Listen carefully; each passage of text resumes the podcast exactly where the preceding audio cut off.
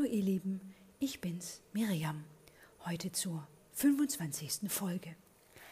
Die Ansagen und Nummerierungen hatte ich die letzten Folgen etwas durcheinander gebracht, wobei ich die Nummerierungen wieder korrigieren konnte. Allerdings sage ich es in den Folgen nicht richtig an.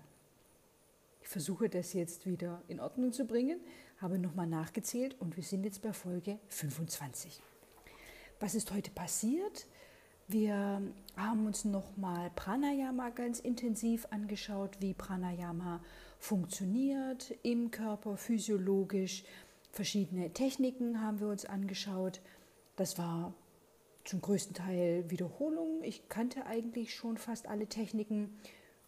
Und gleichzeitig ist es natürlich gut, immer wieder da hineinzuschauen, sich das nochmal neu und anders erklären zu lassen. Jeder Lehrer, Lehrerin legt ja auf andere Aspekte auch Wert. Vor allem die indischen Lehrer mit äh, dem, wie sie aufgewachsen sind, was sie aus ihren Familien an Wissen mitbekommen haben, kann ich wirklich profitieren davon und äh, erhalte da auch nochmal einen ganz anderen Blickwinkel darauf, was Pranayama jeweils bedeutet. Heute Abend hatten wir dann noch Kirtan singen. Das war in jedem Fall sehr schön. Ich muss sagen, mir fehlt das auch ein bisschen. In meiner ersten Ausbildung war ich ja in einem Ashram. Das hier ist ja eher so eine Art Yoga-Schule, kein Ashram in dem Sinne, obwohl ich oftmals auch Ashram sage. Da gibt es aber doch auch nochmal Unterschiede. Und in meiner ersten Ausbildung hatten wir wirklich jeden Tag Mantra singen, Kirtan, wir hatten Satsang zusammen, wir hatten Arati, die Lichtzeremonie.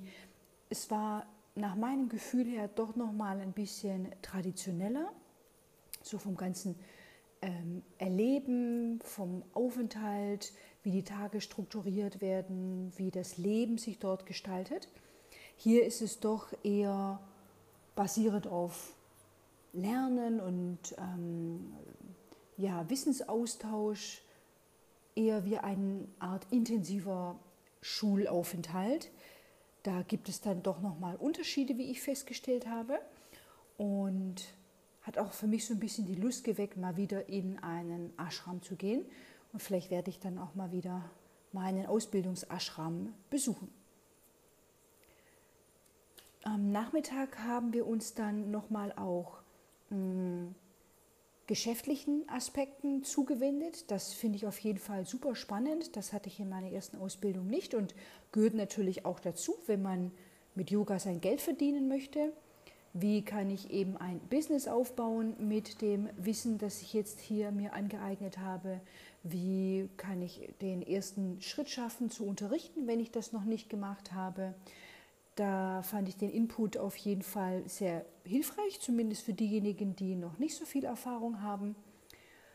Dazu hatten wir dann auch noch mal eine weitere äh, Einheit zum Thema Yoga Branding, also wie man eine eigene Marke aufbaut, was da dazugehört, welche Tools man auch dafür nutzen kann, um eben seine Zielgruppe zu erreichen. Das fand ich auf jeden Fall interessant und ein Aspekt, der wichtig ist, der auch dazugehört, wenn man letztendlich auch seinen Lebensunterhalt damit verdienen möchte. Das war der heutige Tag, war nicht ganz so aufregend, ein ganz regulärer Unterrichtstag. Dann verabschiede ich mich an dieser Stelle von euch, freue mich, wenn ihr morgen auch wieder dabei seid und sage dann vielen Dank fürs Zuhören. Tschüss.